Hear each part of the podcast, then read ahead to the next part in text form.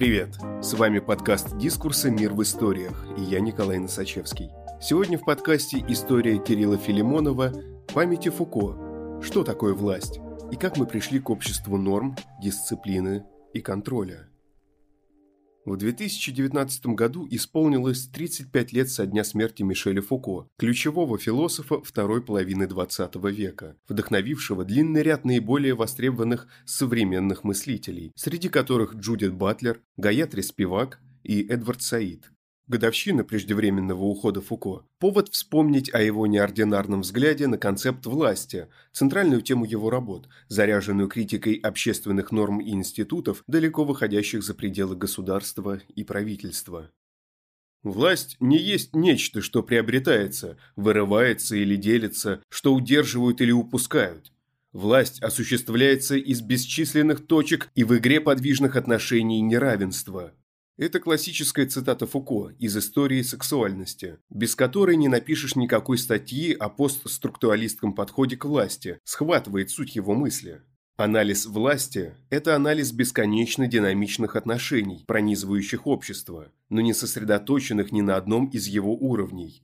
Фуко, разумеется, не первый обратил внимание на невидимые механизмы власти, но чтобы понять его новаторство, нужно проследить генеалогию самого концепта.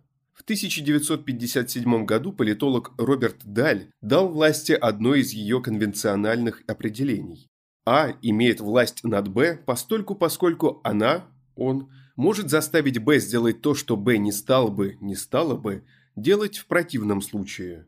Власть, таким образом, понимается как сила, применяемая в ситуации открытого конфликта и принуждения. Пятью годами позже Питер Бахрах и Мортен Барац расширили определение – Власть осуществляется и тогда, когда А посвящает себя созданию и усилению социальных и политических ценностей и институциональных практик, которые ограничивают политический процесс публичной дискуссии лишь о тех вопросах, которые сравнительно не опасны для А.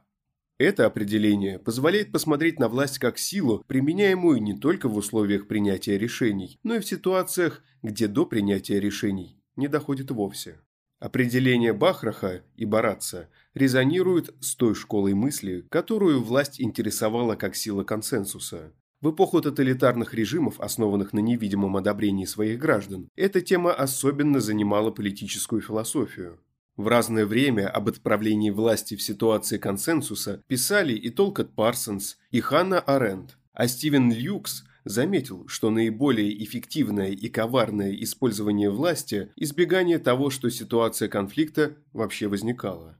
Позиция Фуко в целом сочетается с этим подходом. К человеку, которого заковывают в цепи и бьют, применяют силу, а не власть. Его, однако, мало интересовала роль принуждения и консенсуса или взаимоотношения А и Б. Для него принуждение и консенсус виделись одинаково необходимыми условиями власти – для Фуко власть не сводилась к доминированию конкретных групп и механизмов, которые поддерживают повиновение людей. Такой подход размывал бы самую суть его понимания. Простая оппозиция, власть имущие, безвластные, путала бы происхождение власти с результатами ее отправления. Анализ Фуко отвергает идею о том, что власть вообще имеет центр. Напротив, она присутствует везде и исходит отовсюду, располагаясь в самой сети социального. Власть не то, что можно иметь, как Фуко сообщает в другой ключевой цитате.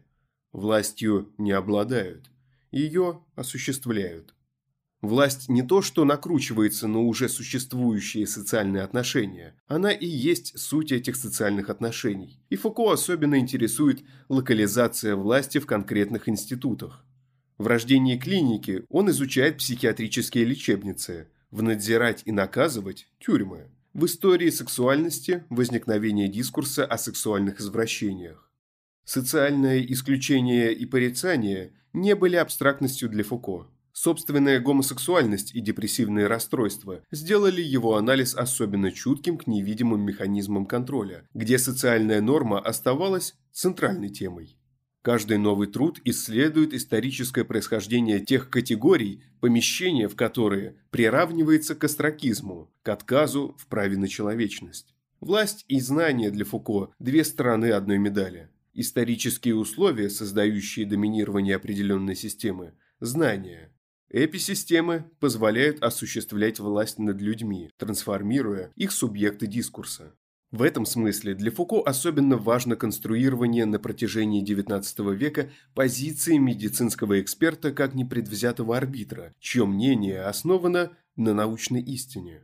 Именно медицине, аргументирует Фуко, мы обязаны современной трактовке психических расстройств как состоянию радикально противоположному нормальности, в то время как в Средневековье и в эпоху Возрождения безумие рассматривалось как альтернативная форма человеческого опыта, а не отрицание как таковое. Медицина же привела к появлению в конце XIX века дискурса о гомосексуализме. Другом примере – работы власти. Хотя однополый секс, разумеется, существует столько, сколько само человечество, Фуко демонстрирует, что лишь в викторианской Англии возможность давать ему легитимное определение получает медицина. Гомосексуальные практики создают субъект гомосексуалиста, который помещается в лаборатории под увеличительное стекло и патологизирует людей как опасных извращенцев, чье поведение необходимо исследовать и контролировать. Именно этот его анализ истории гомосексуальности вдохновил не только квир-теорию, но и дал философскую основу зарождающемуся гей- и лесбиянскому движению 60-70-х годов, которое сумело перевести разговор из дискриминационных медицинских категорий в категории политические и правозащитные. Чем больше Фуко интересовала власть в социальных отношениях, тем менее актуальным становился для него вопрос о правительстве как субъекте. Меня беспокоил не вопрос о вездесущей власти, всемогущественной и проницательной, распространенной по всему телу общества с целью контролировать его до мелочей, но техники управления людьми, а именно руководство их поведением. Правительство у Фуко – процесс управления поведением. Ключевым становится понятие правительственности – набора институтов, процедур и стратегий, которые производят, с одной стороны, субъект населения, которое нуждается в опеке и поддержке, а с другой – административное государство с его дисциплинарной и карательной рациональностью, призванное эту защиту обеспечить. Фуко особенно детально рассматривал биовласть и биополитику как механизмы правительственности. Речь уже не об исключении отдельных групп извращенцев из категории нормальности, а о телесном контроле над населением во множественном числе, где демография, здравоохранение или страхование становятся техниками управления. Китайская политика «одна семья, один ребенок» – наиболее радикальный пример – но и публично выражаемые тревоги российских властей о семье и репродукции – часть все той же политической рациональности, направленной на контроль индивидуального тела и поведения. В то же время власть для Фуко не просто механизм контроля, не просто закон, который говорит «нет». Власть конструктивна, она пробуждает удовольствие, формы знания, производит дискурс, Общество без власти может быть только абстракцией. Власть – неизбежная часть создания смыслов, но при этом всегда предмет борьбы вокруг этих смыслов. Там, где есть власть, есть и сопротивление. Мишеля Фуко трудно поместить в узкие идеологические рамки. Его взгляд на власть – критический анализ контроля, выходящего за пределы политических проектов. Фуко напоминает о том, что власть не имеет центральной исходной точки и структуры, которую можно уничтожить, осуществляется миллионами людей в множественных позициях привилегии. Она плотной сетью покрывает общество, и ее применение локализовано и ситуативно. В этом, однако, и есть повод для надежды и оптимизма. Сопротивление – невозможный проект по свержению холодного монстра, но каждодневные действия, исходящие из точек столь же множественных, сколь и сама власть. Спасибо, что слушаете нас. Если вам нравится, что мы делаем, подписывайтесь на «Мир в историях». Нас можно найти на всех подкаст-площадках. Там же можно и оценить наш подкаст. И, конечно, присылайте свои истории нам на почту. Дискурс – некоммерческий журнал. Поддержать подкаст можно на нашем сайте. С вами был Николай Носачевский. До встречи через неделю.